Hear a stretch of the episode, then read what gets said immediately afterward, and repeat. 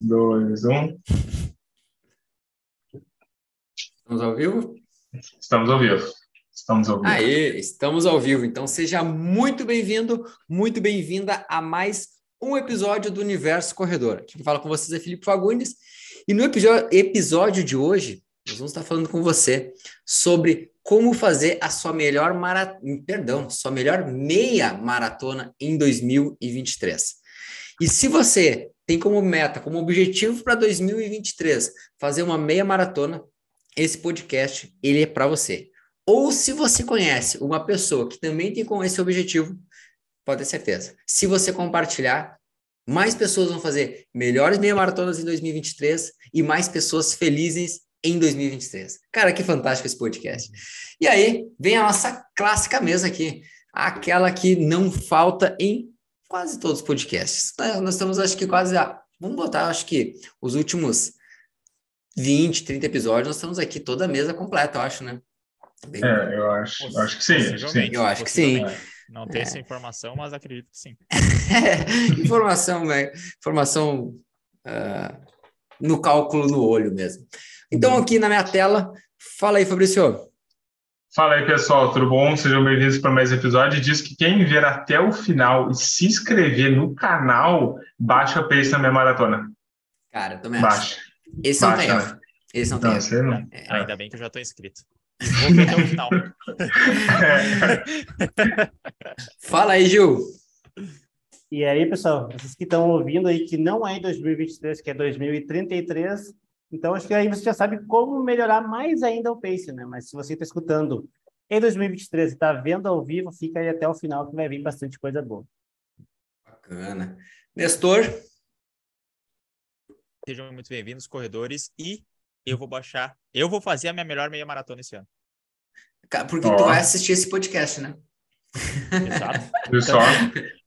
Exatamente, só por causa disso, cara. Então, turma, Primeira, primeira parte aqui, a gente se apresenta, vocês, para você que está chegando em primeira, primeiro momento, está conhecendo o Universo Corredor, nós somos uma assessoria de corrida que, durante, um pouquinho antes da pandemia, criamos um podcast onde a gente bate um papo sobre corrida, conversa com pessoas desse universo da corrida. E se você é uma pessoa que está chegando agora, tem mais quase 100 episódios para você maratonar. É, aí a Maratona Universo Corredor que você pode fazer. Tem conteúdos, olha, desde o absoluto zero, para você que não sabe nada de corrida, até para você que já tem um nível relativamente avançado nesse mundo da corrida. E aí você consegue maratonar todos os nossos episódios. Apple Podcast, Spotify, Deezer, no YouTube. No YouTube não estão todos, mas boa parte dos episódios você encontra lá, tá bem? Se você quiser fazer uma meia maratona, assista metade dos episódios então. é da segunda, de preferência da segunda temporada para frente, né? A primeira temporada, se você não quiser assistir, tá de boa. Então, metade da meia maratona. O papo Cara, meia maratona, que quer fazer, assista metade do, dos, dos episódios e a meia maratona, né? Olha, ah, isso aí é, é uma verdade. Se assistir é. metade dos episódios, já sai quase com uma formação. Exato.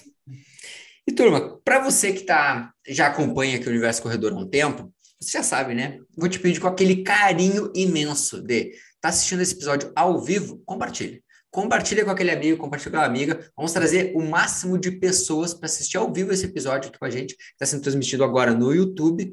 Mas para você estar tá assistindo gravado, você também pode compartilhar. Não deixar de compartilhar com aquele amigo, aquela amiga. E se você está assistindo ao vivo, você pode botar uma pergunta e participar ao vivo aqui desse episódio. A gente fala seu nome, fala da sua dúvida e responde ela também, né? Porque é, é eu digo que é uma consultoria grátis. Você tem quatro especialistas em corrida de rua para te falar sobre o que você precisar nesse universo da corrida. Então vamos lá, vamos falar sobre a nossa querida meia maratona. Eu não sei se para todos é a mais querida, mas eu digo que para mim, vamos lá fazer uma votação. Qual prova vocês gostam mais? Eu sou da, eu gosto da meia maratona. Vou dizer se a maratona vai ser a preferida a partir de junho. Vou poder falar isso aí. Mas até o momento, a meia maratona é minha prova preferida. E de vocês? não é a minha preferida, mas não. eu gosto dela. é, eu, eu tipo gosto. Assim, lista aqui, eu vou, vou estar mentindo é, é, é tipo assim, preferida. É, tipo, você acha ela bonitinha. não, eu, é, gosto, não, eu, gosto, eu gosto de correr, é. né? Então, é um desafio, é um desafio bom, é um desafio bom. Inclusive, é a minha próxima meta, né? A meia maratona, inclusive. Então já, já fica aí. É, eu, É, eu- é. Pra mim, Pode falar. pode falar, vai terminar, é o que eu Ei, Não, delay, não, é- adoro esse delay. É, não, o dele é bom, o dele é bom. Imagina as pessoas que estão ouvindo depois, né? Aquele delayzinho delas, ver- entendeu?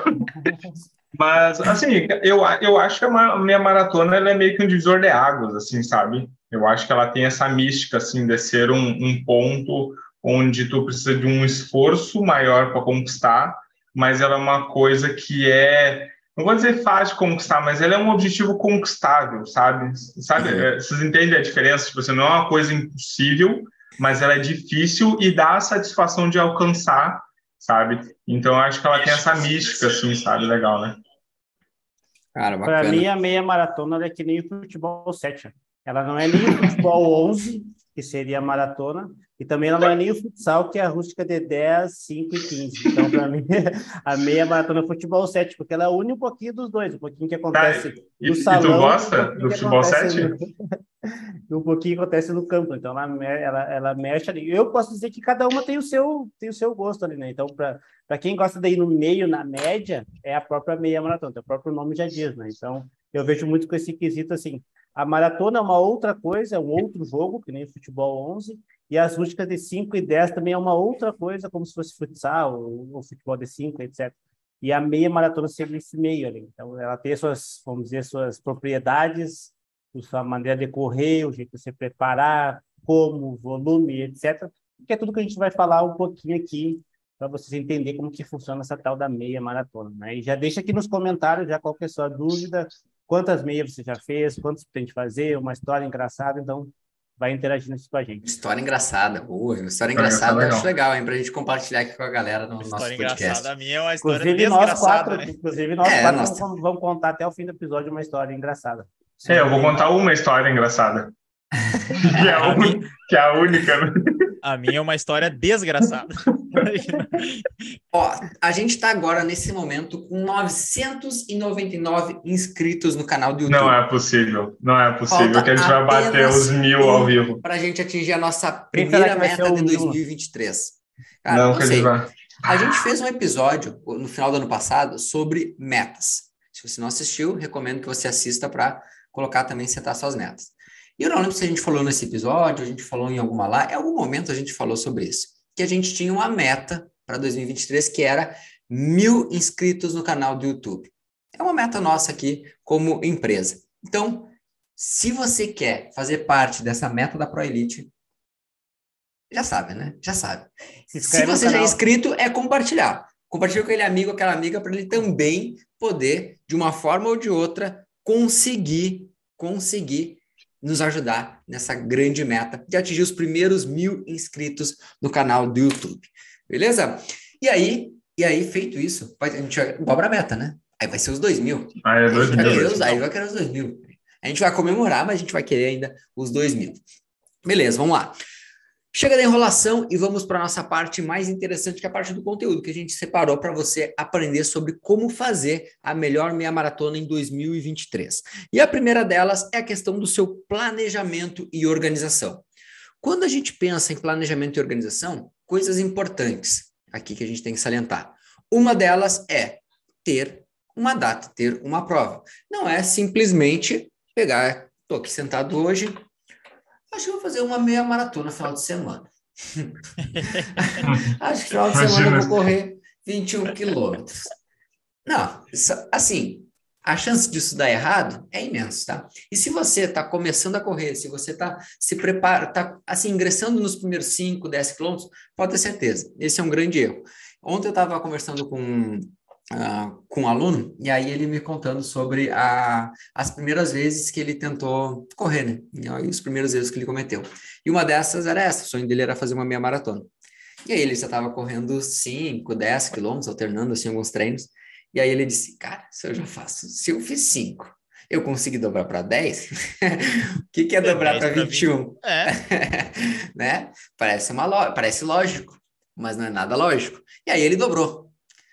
Resumo da história: 15 dias sem caminhar direito e uma lesão grau 1 na coxa. Então, só para você ter uma ideia do que um cenário desses pode acontecer e como que você pode não cometer esse erro, que nem esse, esse atual aluno agora que não comete mais esse erro, e você fazer do jeito certo em 2023.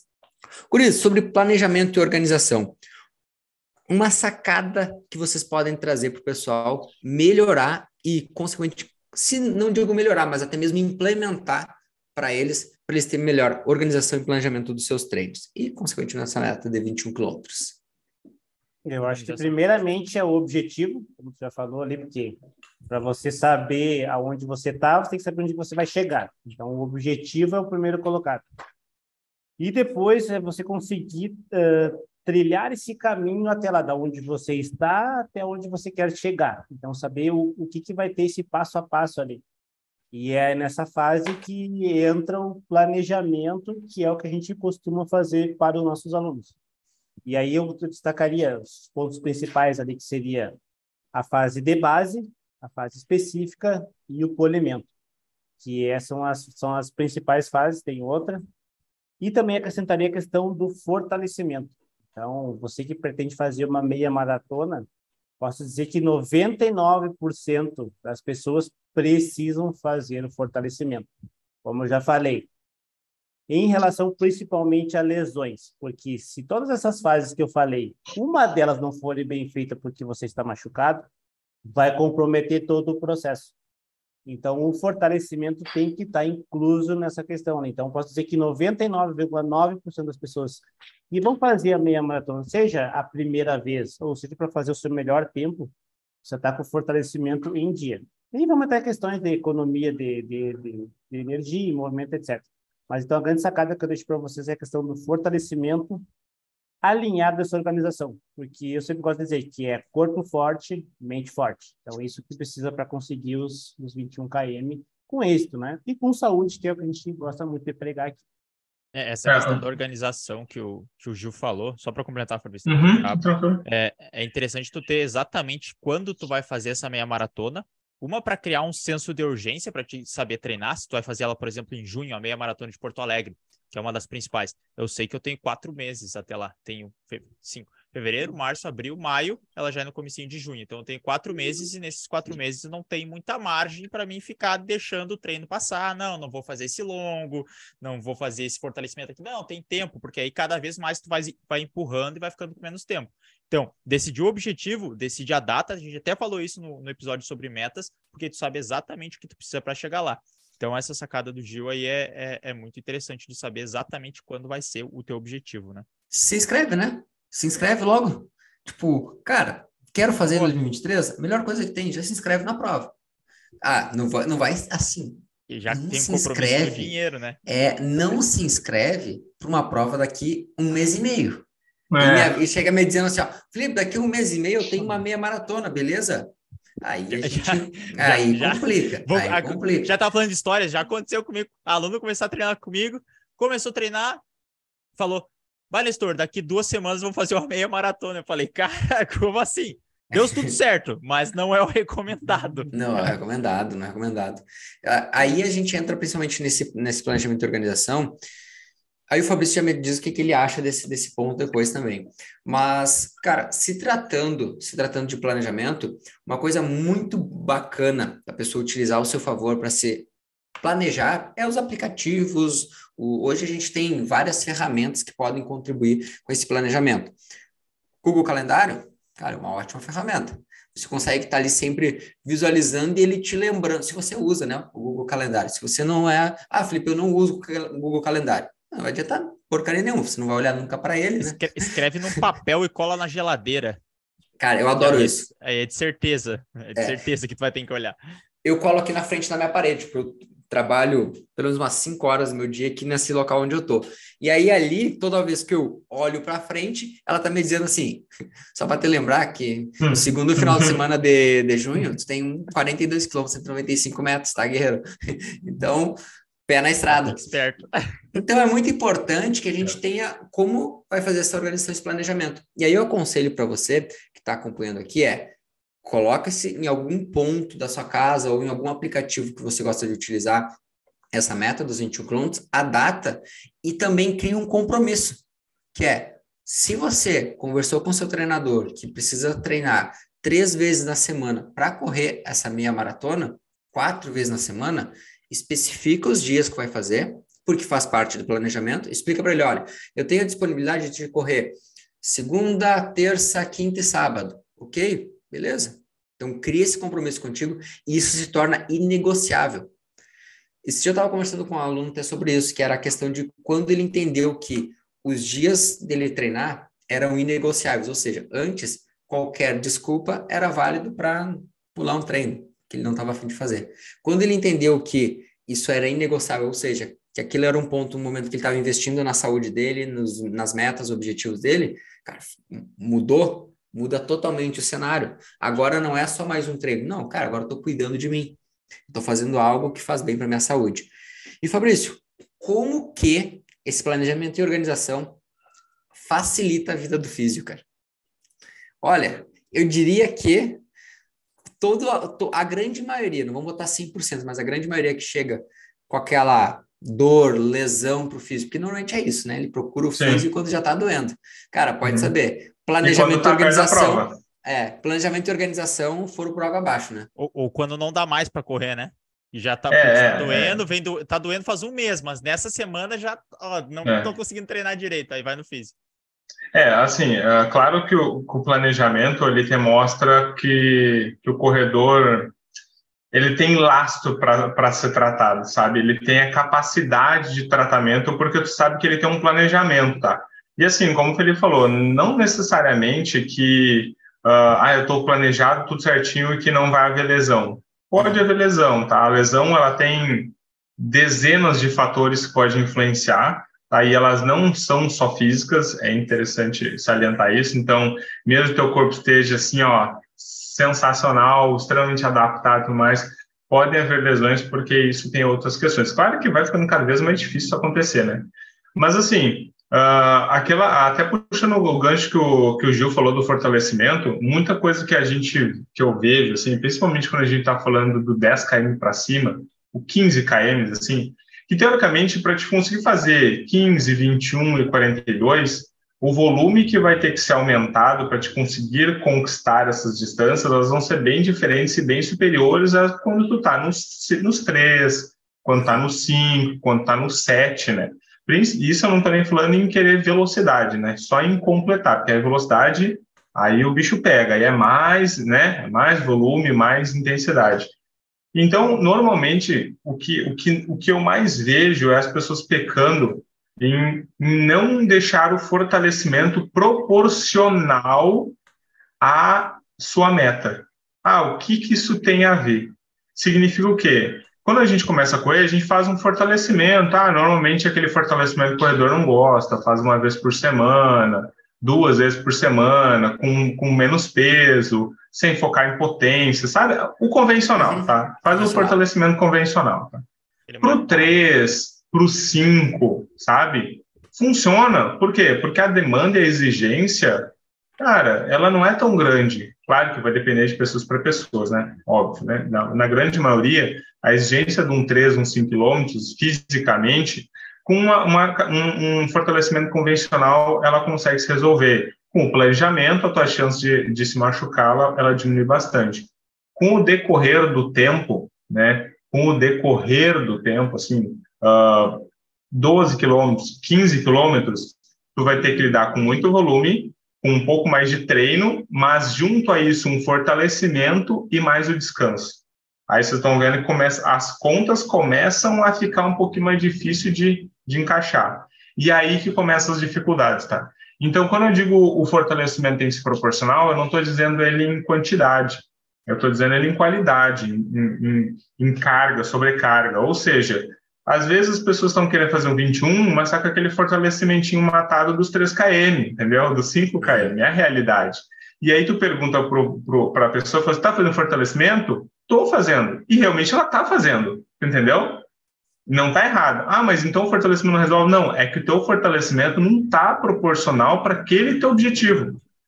E aí, aí a físio, aí na físio a gente põe mais força, põe mais volume de intensidade, carga, na físio, e aí a dor começa a ir embora, a lesão começa a resolver, entendeu? Por quê? Porque eu estou dando sobrecarga proporcional ao que ela precisa.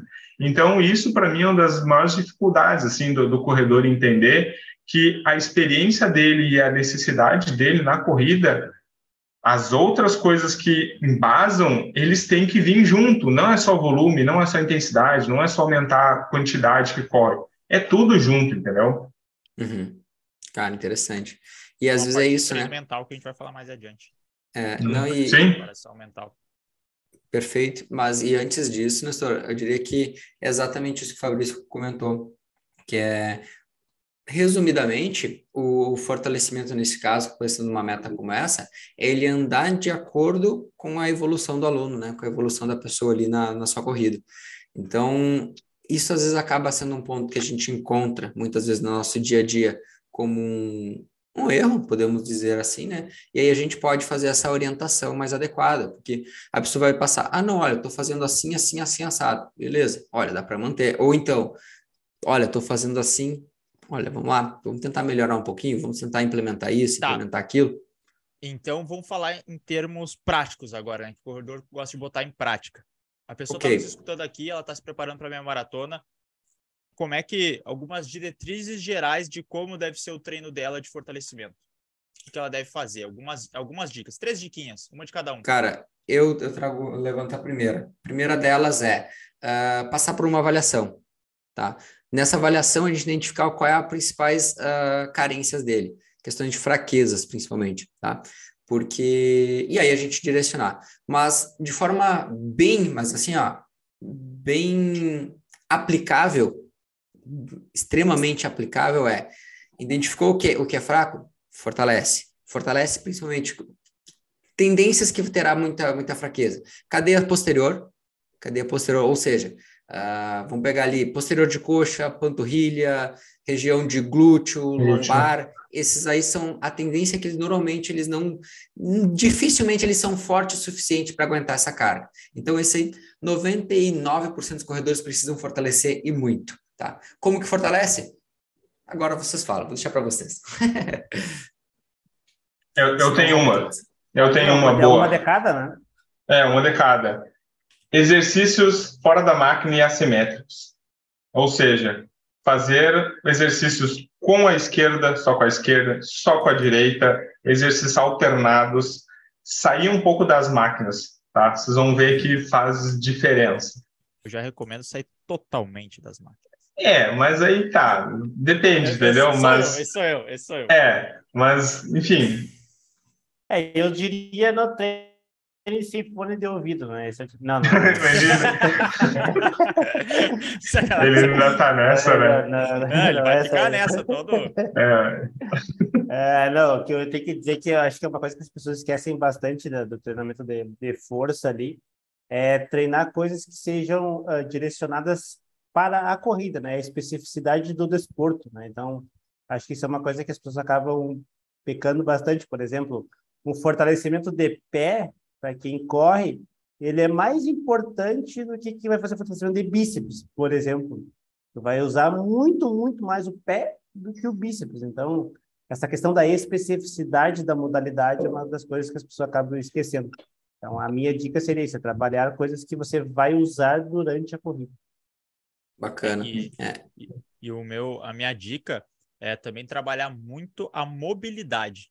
Então, é fazer exercício de mobilidade, tanto tornozelo quanto quadril, que são as principais, porque com isso tu consegue melhorar a tua amplitude de movimento que consegue fazer movimentos com mais qualidades, aqueles movimentos que o Fabrício falou, que o Gil falou, em relação à unilateral, tu consegue descer mais no movimento, fazer força com mais toda a perna, então tu consegue recrutar melhor o teu corpo. Então, acho que exercício de mobilidade tu não pode deixar de fora, porque faz parte também do fortalecimento. Então, ó, é, recomendando 5 a 10 minutinhos de mobilidade antes do treino, depois dá para passar para alguns exercícios de forma geral, mais geral, exercícios que envolvam todo o corpo e vai finalizando com exercícios mais unilaterais. Eu acho que pode ser uma boa métrica, né, para a gente passar para o pessoal. Perfeito, tem, tem, mais outras, mas a gente vai deixar só essas aqui por enquanto. É, não, vou, não vamos é, complicar. É, é, eu, é mas assim, geral, né? outras, é. mas assim, eu acho, eu acho que se, se, se os corredores seguirem essa base e terem uma, uma progressão de carga proporcional, olha, eu acho que já vai resolver, quem sabe, 95% dos casos, sabe? É, só tirando os casos né? específicos, é, é só tirando os casos assim, específicos, assim, necessidades específicas. É, tu pega de forma geral, é exercícios para cadeia posterior, exercícios unilat unilaterais ou até mesmo assimétricos, né? Como você falou ali. Uh, e, e, na sequência, usando bastante pesos livres e dando preferência, principalmente por exercícios específicos, que é o caso onde o Ju falou ali, pé, uh, panturrilha, uh, exercícios onde trabalha, por exemplo, subida core, no caixote, core. É, core, enfim, que são uhum. movimentos que vai ter no, no gesto de corrida. Cara, essas, vamos ver, saiu cinco dicas aqui. Eles, todos eles, aí, exemplos de exercício, vamos lá, exemplos de exercício, cadeia posterior, stiff, pode ser um stiff assimétrico, né? Avião. Pode ser feito aviãozinho, uh, vamos lá. Depois, exercícios. A própria subida uh, no banco, pega a cadeia posterior. Subida no é. banco, é. subida no caixote com peso. Exercício de pé, o tartaruga, elevação de arco. O próprio Aqui. treinar descalço, no é. de fortalecimento já é, um, já é uma forma Poxa, de fortalecer o Aí já temos pelo menos seis, sete exercícios que, se eles estão presentes, show de bola. Agora, ah, eu preciso sempre fazer só eles? Não, aí entra aquela questão de identificar numa avaliação se tem alguma fraqueza ou não e o que, que poderia ser adicionado, ok? Próximo passo é, assim, já deu para entender que não é, não é da noite para o dia que você corre uma, uma meia maratona.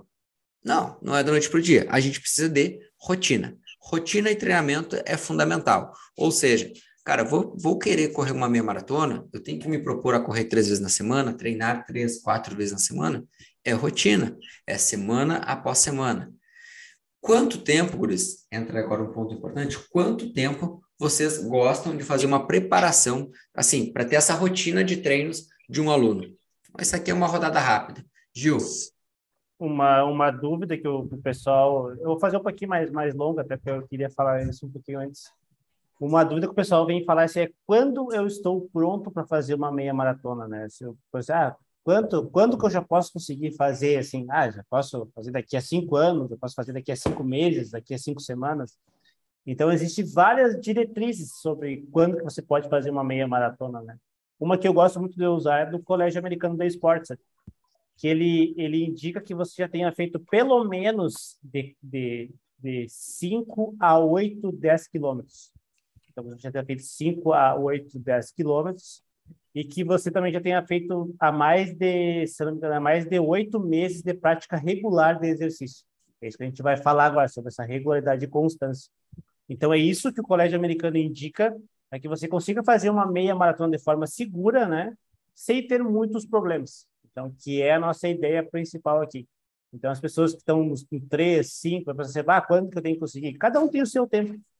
Para uns, talvez seja esses oito meses, para outros seja dois anos, para outros seja um ano, para outros talvez seja três meses, talvez seja quatro meses. Uma vez já posso começar a treinar agora, já posso fazer a meia maratona de Porto Alegre em junho.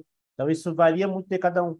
Mas eu quis trazer essa diretriz para o pessoal já começar a ter uma base de quando pode fazer esses 21 quilômetros. Então, depois dessa delonga, eu vou deixar para vocês na, nas curtas aí. Né? Bacana. Assim, Nestor, vai, fala teu posicionamento aí sobre o tempo. É, para mim, tempo para se preparar para uma meia de 12 a 16 semanas. Eu, se é uma pessoa bem treinada, que está com treinamento em dia, já treina há bastante tempo, ela faz aí seus 3, 4, 5 treinos de corrida, faz seus fortalecimentos, 12, 12 semanas, 3 meses, dá para se preparar muito bem para uma meia e ter um bom resultado.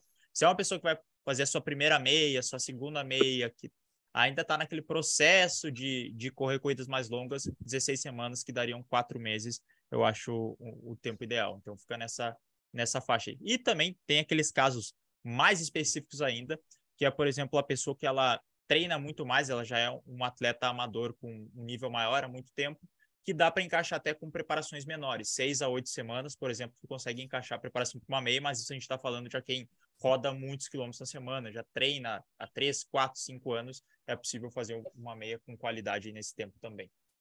Ok. Eu vou linkar essas duas ideias aí do Gil e do, do Nestor, que é o seguinte, a pessoa está nos acompanhando, aí ela está em dúvida. Poxa, como assim? Eu comecei a treinar em setembro, vou correr só em setembro do ano que vem.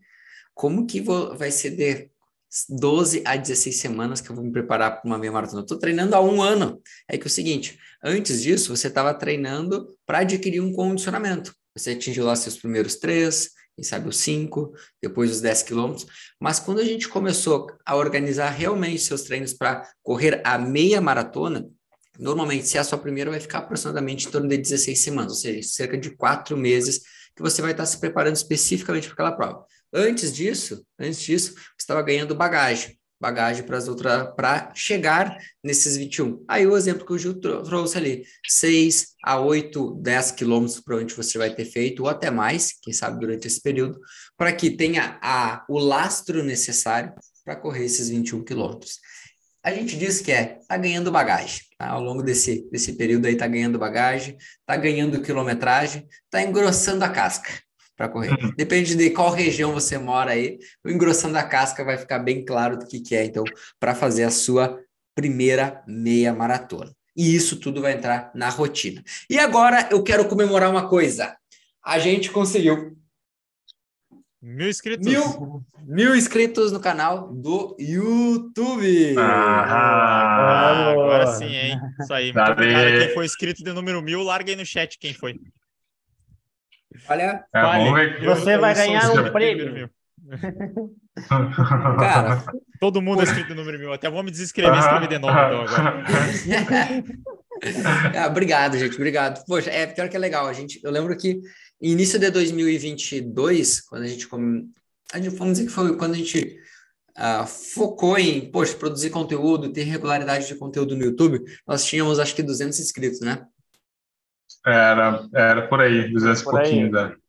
É. E aí a gente disse, pô, será que a gente consegue bater no final de 2022 os mil inscritos? Não conseguimos.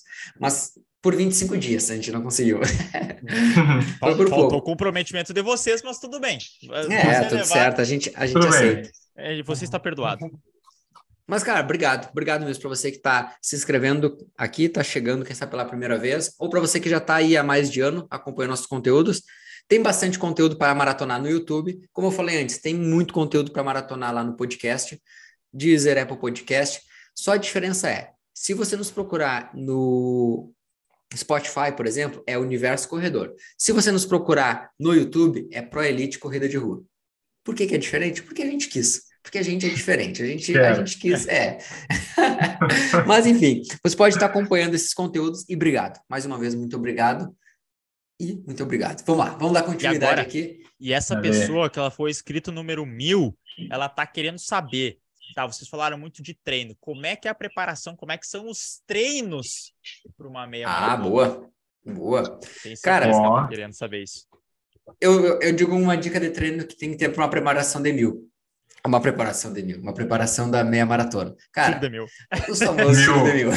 cara, eles têm que estar presentes, cara. Ele tem que estar... A diferença é, ah, Felipe, mas eu fazia para os 10 quilômetros. Qual é a diferença? Cara, vamos dizer que para uns 10 quilômetros você fazia lá de 3 a 5 tiros de mil para o seu ritmo, quem sabe, de VO2 máximo, pode ser, ou às vezes até mesmo seu ritmo de 5 mil. É normalmente é um treino bem comum de fazer. Agora, meu querido, minha querida, nessa, na preparação para os 21, provavelmente vai aumentar um pouquinho o volume, ou seja, agora provavelmente vão ser de 4 a 6, 7 tiros de mil, quem sabe. Aí vai depender muito do nível desse corredor-corredora. Mas é um treino bem comum aí que ele está presente, é bom demais, porque você vai ver o quanto você vai te ajudar aí nessa preparação. E, e o tiro de mil é bom de fazer, porque também tem outro tipo de treino que aí dificulta um pouquinho mais, que são os tiros mais longos, que são os tiros de dois, os tiros de três mil, às vezes de é, quatro mil, às vezes de cinco mil. É, então esses aí eles são um pouquinho mais, um pouquinho mais difíceis. É, quando estiver tiro de mil, comemora na planilha, porque qual é, qual é a função, né? O tiro de mil é para regular também essa questão do ritmo, mas normalmente ele é num ritmo um pouquinho mais rápido do que o da, o da meia maratona. Já os tiros de dois, de três, eles ficam ali no ritmo pretendido na prova ou um pouquinho abaixo, ou um pouquinho acima, é, regula, né? Que é justamente para te ficar acostumado com aquele ritmo e fazer o treino da melhor forma possível. Claro, se tu é iniciante, vai mudar um pouquinho. É, esse estilo de 2, 3, 4 mil acabam sendo para quem vai fazer sua melhor meia maratona, que é bater o seu recorde pessoal, acaba precisando desse treino um pouco mais específico. Então, eu, esse é outro tipo de treino que está presente aí na preparação dos 21. Eu já escutei dizer assim, ah, um aluno, esses dias uma aluna me perguntou ali, eu quis zoar com ela, ela falou assim, ah, como é que funciona os treinos para o 21? Aí eu falei assim, funciona que nem os 10, só que duas vezes. então Justo. eu falei para ela, claro que falei de um tom de brincadeira, né? não é exatamente assim que, que funciona. Então é só para o pessoal ter meio que uma noção assim de, de como é que é. Eu destacaria com certeza o que não pode faltar nos 21 quilômetros é o longão, né? O longão não pode faltar. Os, né? é, os, né? Os longões, é. Até porque ele é a parte específica do treinamento, né? dentro do, do microciclo da semana ali, ele é a parte principal, vamos dizer assim. Eu diria que se você tem três treinos para fazer e você quer matar dois, não mate o longão. Mate os outros dois, é óbvio, não mate nenhum, mas se tiver que escolher, né? Deixa o longão ali, que essa é a parte mais específica, ele é o que mais simula o que, que é os 21 km ali. Os outros são importantes, muito, mas o específico já leva esse nome, leva específico, que é o que mais se parece com os 21 km. Então, eu destacaria os longões, né, que são, são vários. Aliás, o que, que é longão para você, Tom? Esses dias uma aluna me perguntou isso aí.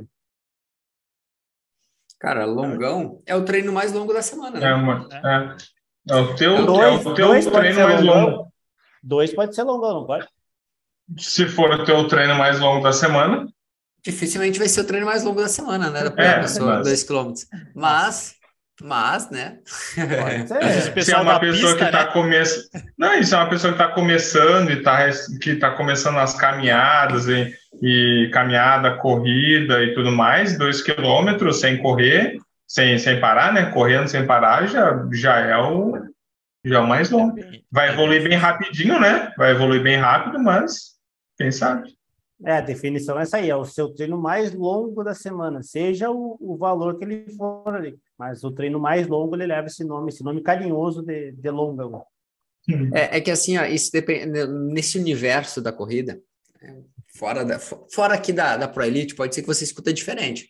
Eu já vi pessoas colocando de ah, não, longão é só acima de 12 quilômetros, só acima de 15 quilômetros, é. se bate daquele jeito de é isso e pronto. Cara, não. Não, a gente não tem essa visão, pelo menos aqui. Ah, isso não está escrito em pedra, pelo contrário, isso está, isso é apenas, o longão, na verdade, ele é só uma gíria da corrida. É uma, é uma terminologia que a gente utiliza para um treino, para uma metodologia de um treino contínuo, que é aquele teu treino mais longo da semana. Então. E nem eu tiro para o intervalado, né? Exato. chama tiro ali. Então, uhum. dependendo do, do, É gíria, do, né? Do local, é, é o jeito que fala. Tiro por ser uhum. rápido, né? Então, leva esse sinônimo. E o longão é por ser o maior. Então, isso é. Por ser longo. É o termo. É, e a rodagem também. Porque Até porque os termos técnicos iam ser chato, né? É, é. é que nem os educativos ali. Cara, como é, que, é, como é que é o nome do, como é que é o nome do, do passear na floresta aí, Nestor? Hopserlauf. Repita. Entendeu?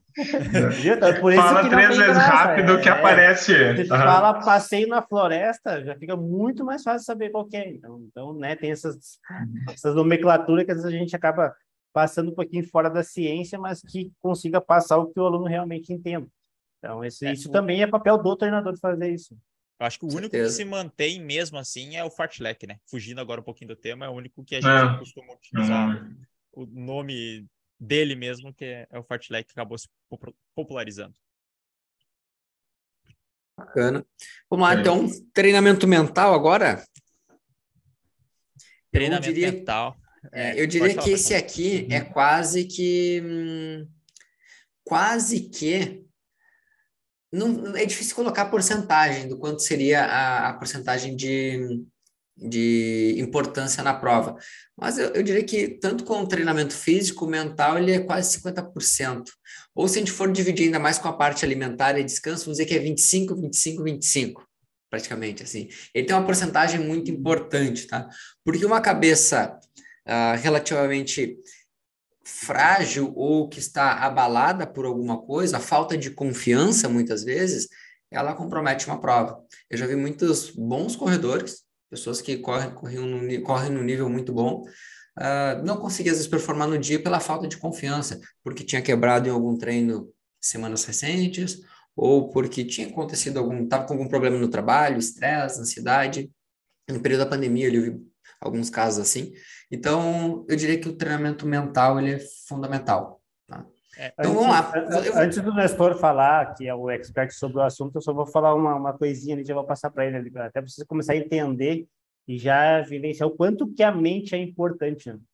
Uh, várias vezes já passou na TV, sei lá, várias emissoras ali, no caso de uma mãe que consegue levantar um carro para tirar o filho debaixo do carro. Que se tu for pensar de uma maneira lógica, isso que é impossível, né? Se nós todos tentar levantar um carro, a gente não vai conseguir. Mas aquela mãe, naquele momento, teve isso tão forte na mente, mas tão forte, que foi capaz de levantar um carro. Então, a gente, só a gente salienta o quanto que é importante o treinamento mental. Uma mente que é capaz de vencer, vence. Então, esse que é o quesito ali. Então, vou deixar para o Nestor, vai complementar um pouquinho mais, que ele sabe muito sobre essa parte. E complementando que vencer é um hábito, né? Já que tu falou em, em vencer, se tu tem o hábito de vencer durante teus treinos, tu vai chegar na prova e também fazer isso, porque não tem a gente sempre bate nisso, né? Tu não vai fazer nada diferente na prova do que tu já não fez nos treinos. Então, se tu constantemente tem esse aspecto mental frágil nos treinos, provável que ele vai bater também na prova. Por isso, a importância de tu ir treinando tua mente, fazendo, por exemplo, uma, uma forma simples de treinar a mente é não parar durante um treino longo. É não parar durante o treino. Tá cansado? O Gil sempre fala, diminui, né, Gil? Tá cansado? É. Diminui. Tá cansado? Diminui. Porque tu vai treinando também, tu vai condicionando a tua mente a resistir àquele desconforto e tu vai ver que aquela vontadezinha de parar, ela só era uma vontade mesmo. Que resistindo a ela, depois tu segue e vai embora. É, a, todos os treinos, o treino é 90%, 90 físico e 10% mental. Na prova é o contrário, é 90%, 90 mental e 10% físico. Se tu estiver bem pra, preparado, estiver com a cabeça livre, estiver concentrado em fazer o teu melhor, porque é muito importante estar concentrado em fazer o teu melhor e não só focando no teu resultado só lá no RP. Porque senão tu coloca mais uma preocupação para ti. Porque se estiver focando só na só, não, preciso, preciso terminar esse 21, preciso terminar esse 21. Nossa, tem que fazer esse 21 em, em, em abaixo de, de pace 5, tem que fazer esse 21 abaixo de pace 6. Tu fica colocando essa obrigação e aí tu faz um quilômetro em pace 6 e 2 e tua meta era fazer 6, tu já começa, não vai dar, não vou conseguir, tô leve. E aí tu acaba crescendo uma série de preocupações que não poderia ser, porque dois segundos tu consegue tirar nos inúmeros outros quilômetros que tem na prova, só que tu fica agregando essa preocupação e isso vai te atrapalhando. Então, algumas formas de visualizar o treino mental, gurizes. O que, que vocês usam no treino de vocês para melhorar esse aspecto mental, assim? Além dessa dica que tu trouxe aí, do não parar no treino longo, uh, eu gosto muito de colocar focos externos. Uh, acho que até tu gravou um vídeo um dia falando sobre focos externos também. Mas o focos externos é, seria, por exemplo, você está num treino e você tira o foco da sua percepção naquele momento que você está correndo e diz, ah, eu tô cansado, ah, eu tô uh, com vontade de parar, ah, eu tô isso, eu tô aquilo, eu tô sentindo uma dor no mindinho, aquela hum. coisa, tipo, começa umas dores, eu tô com uma dor no fio do cabelo aqui, tipo, é uma, aquela dor começa a surgir do nada, assim, e, e eu começo a colocar focos externos, que é, por exemplo, cara, agora daqui eu vou até aquele container e eu vou passar por ele. Aí eu passei pelo container, agora eu vou focar no próximo trevo que tem daqui 200 metros. Em provas, eu uso muito outras pessoas, outros corredores, para usar o foco externo. Mas no dia a dia, num treino, até mesmo às vezes num treino intervalado, num treino de tiro, é, ó, tem que sair desse ponto e até o ponto tal. Beleza? Meu foco fica naquele ponto. Então, isso torna o treino ele muito mais Uh, eu digo que ele passa até mais rápido, porque você não fica tanto focado no que você está sentindo naquele momento, mas nas coisas que estão realmente uh, deixando sua, sua mente mais um pouco mais livre, mais, mais libertada daquela sensação do treino, às vezes de algum desconforto, enfim. Uh, existem outras, outras estratégias que eu gosto de usar, mas eu vou deixar uma, uma, uma para vocês aí. Eu gosto da visualização mental. A visualização mental é você que é do, você que já assistiu o jogo do basquete sabe muito bem como é que isso acontece. Né? Quando o cara vai fazer, vai atirar, vai jogar a bola na cesta, quase sempre ele faz o gesto motor várias e várias vezes antes de jogar a bola ali. Então, na, na corrida, além de você realizar os treinos, você saber aonde você está indo e como que vai chegar também ajuda bastante. Então, se você vai saber que você vai sair aqui e que ali vai descer, que daqui a pouco ali já vai subir e que depois vai dobrar, já ajuda muito, muito, muito a mente do que pegar aquilo ali de surpresa. Isso você já vai pensando, já vai se preparando.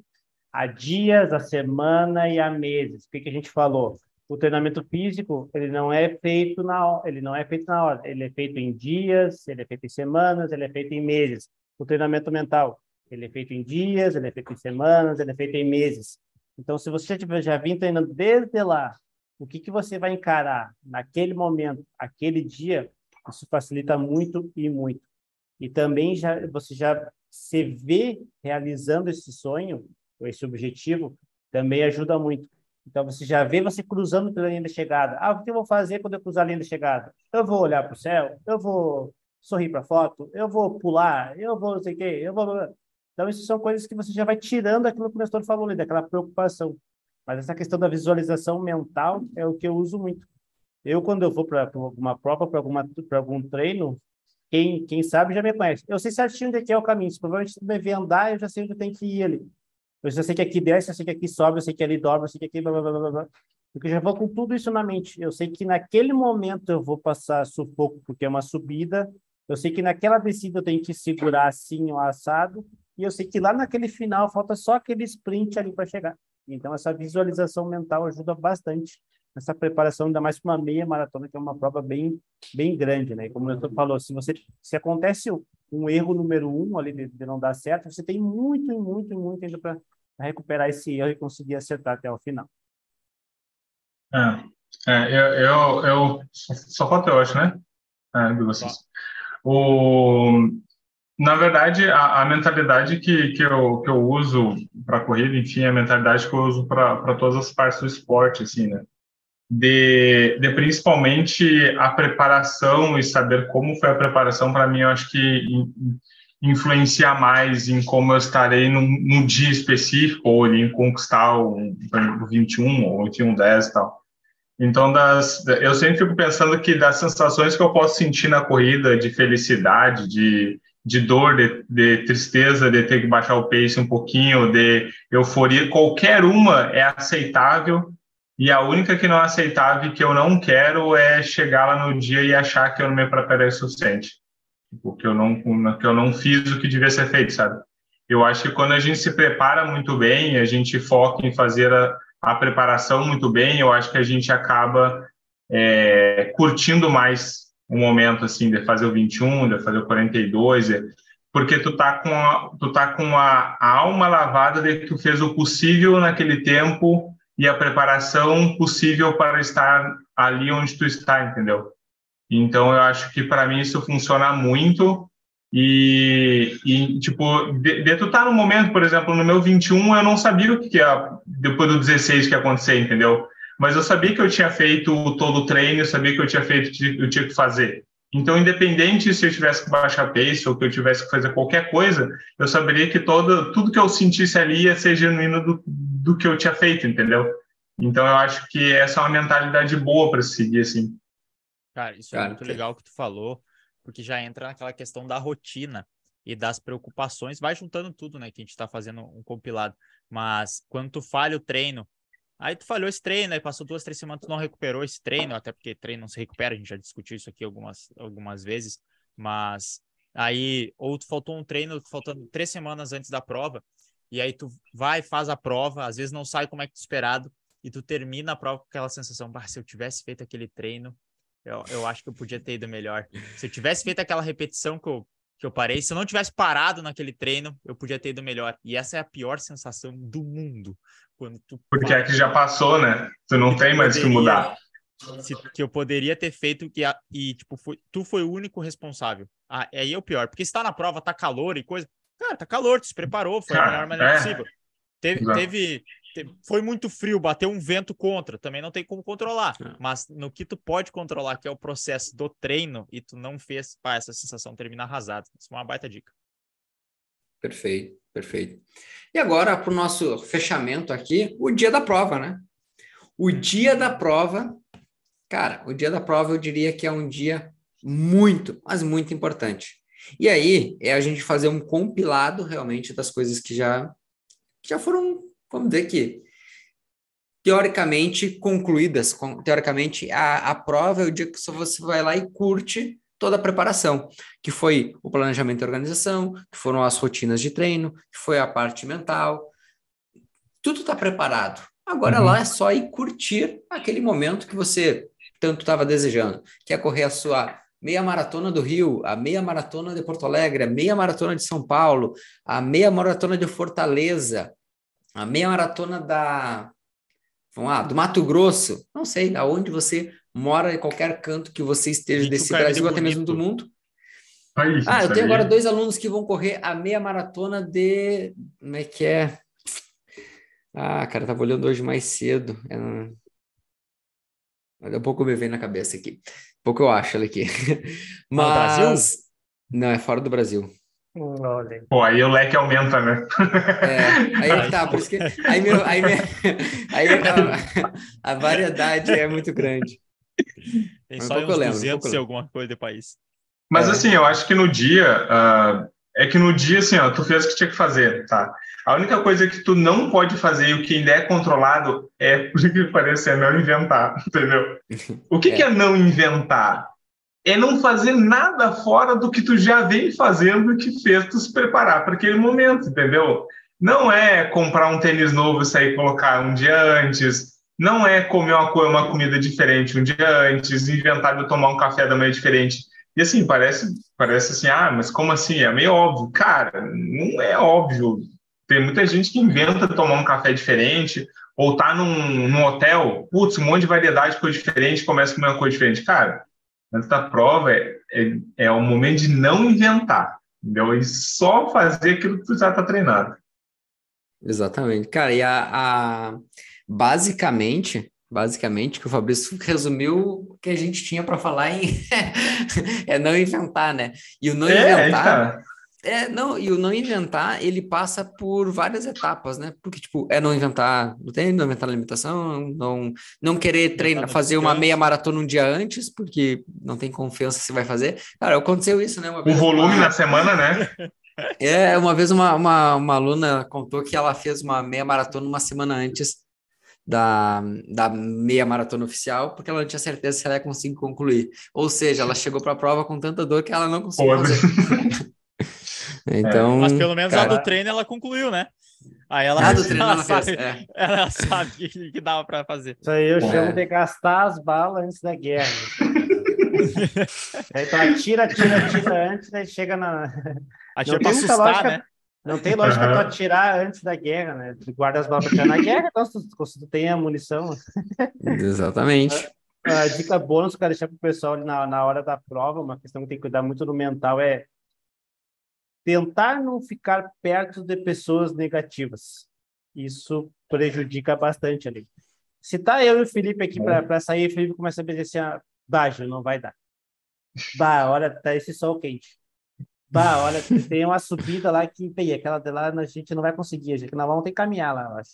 Bah, não vai dar aquela ali, bah, olha, bah, tá, eu tô com dor de barriga, acho que não vai dar certo. Então, assim, ó, o que eu gosto de dizer para as pessoas assim, ó, se você já sabe quem é o fulano, foge foge, depois da prova tu conversa com ele, dá um abraço, beija, sai para... Põe uns fone, ignora a pessoa, né? É. Mas na, aqueles momentos antes da largada, assim, é aquele momento em que a corrida é um esporte único, né? Vamos dizer assim, ela é um esporte que só tu contra tu mesmo, basicamente, né? Então, tem as outras pessoas que estão competindo, mas ele é primeiramente tu contra tu mesmo. Então, aquele momento da largada, aquele momento de você iniciar, é o momento em que você tem que estar com você mesmo. Então, é aquele momento que o Felipe conversa com o Felipe o Felipe que fez a preparação física, que fez com a mental, e ali é aquele momento que você tem que encher a cabeça de coisas boas. De, ali é o momento de confiança. E não é aquele momento de jogar para baixo. E a gente sabe que tem pessoas, a maioria das pessoas, infelizmente, gosta muito de reclamar. Eu sempre digo para as pessoas assim, ah, quando tu vai fazer uma prova, tenta ficar aquele momento só tu contigo mesmo, um momento que tu medita, né? A meditação tá, tá mais comprovada que ajuda bastante no esporte. Então, medita, pensamentos positivos e faz o que tu já fez nos treinos e não dá bola para o ao redor. É que nem acontece no futebol, né? Você pode dizer, se tu vai dar bola para a torcida, também entra em campo. Então, a mesma coisa, quando tu vai começar a correr, a pessoa começa a dizer que vai tudo, dar tudo errado e tu acredita nelas, provavelmente vai dar errado. Então, você tem que se blindar a mente e pensar só no foco no que você tem que fazer. Quem, me, quem, quem, já me viu antes de prova sabe que eu fico quietão. Normalmente eu não sou muito quieto, eu sou mais expansivo, digamos assim, mas antes de prova eu acabo ficando bem, bem isolado, assim, é, de, de, comunicação.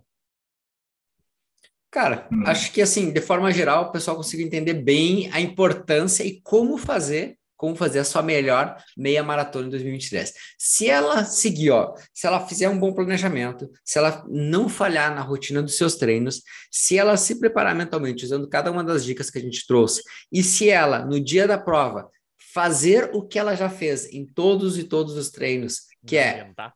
não inventar, resumindo, uhum. é não inventar. É bom, né? Ela, se ela comia a sanduíche antes de ir para o treino, ela antes da prova que ela vai comer? Um sanduíche antes de ir para a prova. Se ela comia ovo cozido, ela vai seguir comendo ovo cozido. Se ela, se ela não uh, comia usou... nada, ela vai é, se ela...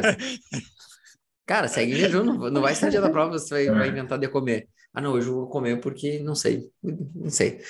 Mas se ela usou os tênis para correr os seus longos, ela vai repetir aquele mesmo tênis. Então são esses detalhezinhos assim, faz uma grande diferença lá. E eu achei a prova que eles vão fazer. É, eu não sei, eu não consegui pronunciar o nome da vai, prova, tá? Então, consegue, eu vou falar que consegue, é em Dublin. É Dublin, na Irlanda. Não, não interessa, fale. Não, não, vai, tu consegue. Vai. ao vivo, a gente, vai, quer, vai, a gente vai. quer escutar esse, esse ao vivo. Vai, vai. A gente quer ver tu. Cara, degustar, a gente quer degustar. Tu já foi um cara que já foi na Europa, então. é verdade, velho. É. é. General Great. Não, homenzinho, para, vai, direito. Cara, vai, General Great Limerick, sei lá. Ah, tá, ah. ok, foi melhor. Não, foi melhor. Foi... Passou, média 6. É. Run. Cinco no exame. Cinco ah, não, agora que eu passo cinco. Passa não, tá cinco bom. no exame. Não, não tá bom, Não, é. faz... Cara, Se botar eu, no eu Google, peço... ele, ele, ele vai corrigir, ele vai fazer aquela correção automática é. Uhum. procurar. Jonas, se assistir esse episódio, cara, me corrige. Desculpa. É, desculpa, desculpa. Jonas e Alexandre. Desculpa. Desculpa por, uh... por essa gafe aí da, na, na prova de vocês. Uh... Não, tá bom, cara, fica tranquilo. A gente te perdoa. Não, não, tá de boa. Já tá acostumado. É, o, mas olha só, só para antes da gente finalizar, eu coloquei uma enquete lá no início do podcast de se você fará uma meia maratona em 2023, para ver né, como que as pessoas estavam. E aí, 73% vão fazer a prova uma meia maratona ainda este ano, né? E aí, eu espero que essas 27 se sintam assim, ó, estimuladas, né, com esse podcast e, e consiga planejar e se preparar para também conquistar essa meta que é, que é muito massa. Boa. Mas imagina, 73% vão fazer esse ano. É, uma coisa que eu falo para gente... pro, os alunos ali que, que às vezes os alunos têm, têm medo de fazer isso, a pessoa assim, bah, eu, co, eu morro para fazer 3 quilômetros, quem dirá que eu vou fazer 21, assim, tipo, geralmente as pessoas acham que 21 km, tipo assim, que três, que três vezes 3 quilômetros é três vezes difícil, que 21 quilômetros é 21 vezes mais difícil. E, na verdade, isso não é tanto assim quanto parece. Eu sempre gosto de dizer que isso é que nem um filho. Quando você tem um filho, não significa que o segundo filho seja muito mais difícil de criar. E que o terceiro seja três vezes, e que cinco seja cinco vezes mais difícil. Não, na verdade, mais difícil que eu digo no sentido de organização etc. O Gil tem boas na pretensões, está pensando em cinco já. Na, na verdade, é. isso, na verdade, isso aí só quer dizer que requer um pouquinho mais de trabalho. Então, a mesma corrida. Ela requer um pouquinho, um pouquinho mais de, de demanda em relação aos 21. Então, quem está nos escutando pensa assim, bah, eu morro para fazer três, então eu morro para fazer sete. Imagina 21 deve ser 21 vezes mais difícil que aquilo ali. E, na verdade, não é 21 vezes mais difícil, é só um pouquinho mais difícil. Só precisa um pouquinho mais de organização, como a gente falou desde o início aqui do, do episódio. Então, você que não colocou nessa enquete que o Fabrício colocou, repense, repense que vai dar certo. E é, é proporcional ao esforço, né? É. E é uma ótima marca, né? É uma marca que, poxa, fica. Meio pode, ser, pode certeza. É. Tem mais outro também que eu gosto de usar para o pessoal, para finalizar mesmo, é que nem quando você quer ir no banheiro. Se você sabe que você vai ir no banheiro. tem um baú é inteiro de analogia, é, boa, muito bom. você sabe que tu vai ir no banheiro daqui a cinco minutos, cara. Tu chega na hora desses cinco minutos assim, ó, não aguenta mais. Você tá, tá no limite de cinco minutos. Mas se você sabe que o banheiro é daqui uma hora, tu aguenta essa uma hora. Tu chega lá também com muita vontade, mas tu chega lá. Então, essa questão do volume do treino é que nem a vontade de ir no banheiro. Quando você sai com a mente de que tem que ir até lá, voltando de novo na mente, você consegue. Então, é isso que eu quero, esse é o recado final, prometo que essa última analogia de, de, de hoje, né? Deixamos a próxima para os próximos episódios. É, não, não sei se é o último. Canal, porque... Esse mesmo é. canal. Talvez o mesmo ah, horário. O, pe o pessoal largou uns comentários lá só para a gente uhum. terminar aqui. É, boa noite para todo mundo que mandou lá. É, o Gabriel botou aqui: 5 mil no atiro, é rodagem já. Aí, de, aí depende. Tem aí depende. Cinco, é, mas é, 5 mil quase acaba sendo rodagem. Aí o Paulo perguntou: tempo médio de descanso para tiros de 2 mil. Quem vai? É. Eu? Depende do objetivo, quem sabe? Vamos lá. Uh, tá, assim, ó. De, depende disso, depende da, da quantidade de, de tiros ali. Uh, um, do, um dos pontos também que a gente leva em consideração é se o objetivo, o objetivo desse treino, por exemplo, é um trabalho para melhorar VO2 máximo, normalmente, normalmente a gente vai trabalhar com intervalos não tão longos, né? Ou seja, você vai trabalhar, vai correr no ritmo de VO2 máximo, o objetivo do, desse treino. Olha, normalmente vai dar intervalos ali de 2, 3, 4 minutos, quem sabe, dependendo do, dependendo do treino. Uh, o objetivo desse treino é melhorar limiar, ou seja, vai correr num ritmo de limiar que é um pouquinho abaixo do ritmo de, dos, do ritmo de VO2 máximo. Aí esse intervalo pode ser ainda menor ainda, às vezes intervalos de um minuto, dependendo do, do nível de treinamento aí no caso. Tem corredores que não vão aguentar. Tem pessoas, se você é muito ainda intermediário, provavelmente se dá um, dois minutos de intervalo no treino de limiar, no segundo por terceiro, quem sabe já começa a quebrar. E aí, neste caso, por isso que vai depender muito também da experiência desse corredor. Mas, mas em média de um minuto a dois minutos e meio, né? Acaba usando isso. aí dois minutos e meio para os tiros um pouquinho mais rápidos, um minuto se tu é mais treinado e tá no teu ritmo de limiar. É. E, e a última pergunta é da Ronise. Em uma prova de 20, 21 km, gosto de dividir em três blocos de 7 km. Nem sempre conhecemos o trajeto. É uma boa estratégia. É uma boa estratégia. Cara, é, eu recomendo bastante esse do dividir a prova, se vocês, mas uh, do dividir, eu gosto de dividir ela em duas partes, de 10,5, na, e nas três partes de 7 eu recomendo bastante, principalmente para aquelas pessoas que, que gostam de atingir pequenas metas e se sente mais realizadas, sabe? Porque, poxa, quando tu atinge o primeiro set ali, ele é um bom parâmetro para aumentar a confiança para os outros dois terços da prova, né? E ela e ainda teórica, normalmente o corredor está mais inteiro nesse primeiro 7 quilômetros. E quando ele termina esse primeiro terço da prova, dá aquela aquela crescida, moral, assim. É, uhum. daquela moral. autoconfiança que a gente falou que a autoconfiança é um Exato, ponto bastante é. importante. Eu correndo, eu gosto de dividir em 2 de 10,5. Eu gosto de dividir em 2 de 10,5. Eu divido em 4D5 e o último sentando a lenha. Beleza. E... Mas o zero não vai ter alguma coisa ali, né? É, mas é. Esse, esse, é o que vai.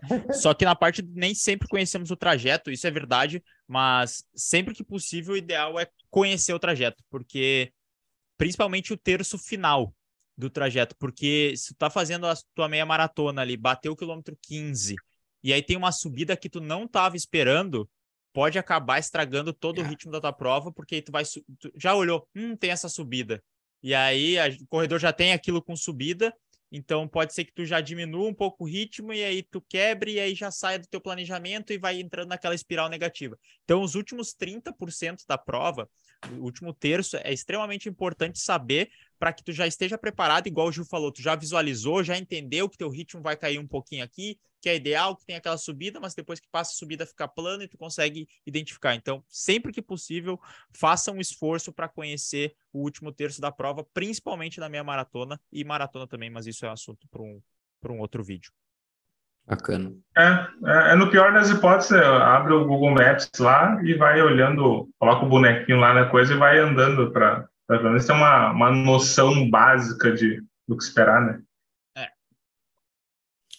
Só Bacana. isso, essas as fechamos, fechamos então por hoje uhum. mais esse episódio. E assim, se você de alguma forma gostou desse episódio, comenta para nós. Comenta nesse episódio, nos conta o que, que a gente pode também melhorar. Feedbacks é importante. Né? Eu digo que uh, a crítica construtiva. E a gente gosta disso. A gente gosta dessas, desses feedbacks, dessas críticas construtivas, onde a gente pode estar sempre melhorando e trazendo o melhor conteúdo possível para você, que é desse universo da corrida. E se você não tem críticas a fazer, pode também fazer elogios. A gente gosta de elogio. Quem não gosta de um elogio, né? Que nem meu cachorro, que adora quando eu faço um carinho nele, parece que eu estou elogiando ele. Eu também, eu também gosto desses elogios. Feedbacks são muito importantes. Inclusive, se você tem um treinador, não esqueça de dar os feedbacks para o seu treinador. Caso ah. se, se sentiu confortável, fala. Se sentiu desconfortável, fala. Se sentiu dor, fala. Porque na preparação para os 21, tudo isso a gente leva em conta. Se, por exemplo, se é um treino que tu tinha para fazer, ou se tu se treina, seja real com o feedback que tu dá para ti mesmo. Olha, eu senti nesse treino, foi um treino muito difícil, não consegui, não consegui fazer, aí seja pelo motivo se tu dormiu mal ou aí tu acha a, a tua desculpa ou se só tu só foi deu um se foi mole no treino, né? Não, não criou Isso foi casca. uma indireta para alguém aqui da mesa, não sei, porque pois parecia é. que tava com uma certa mágoa no coração quando tava falando isso.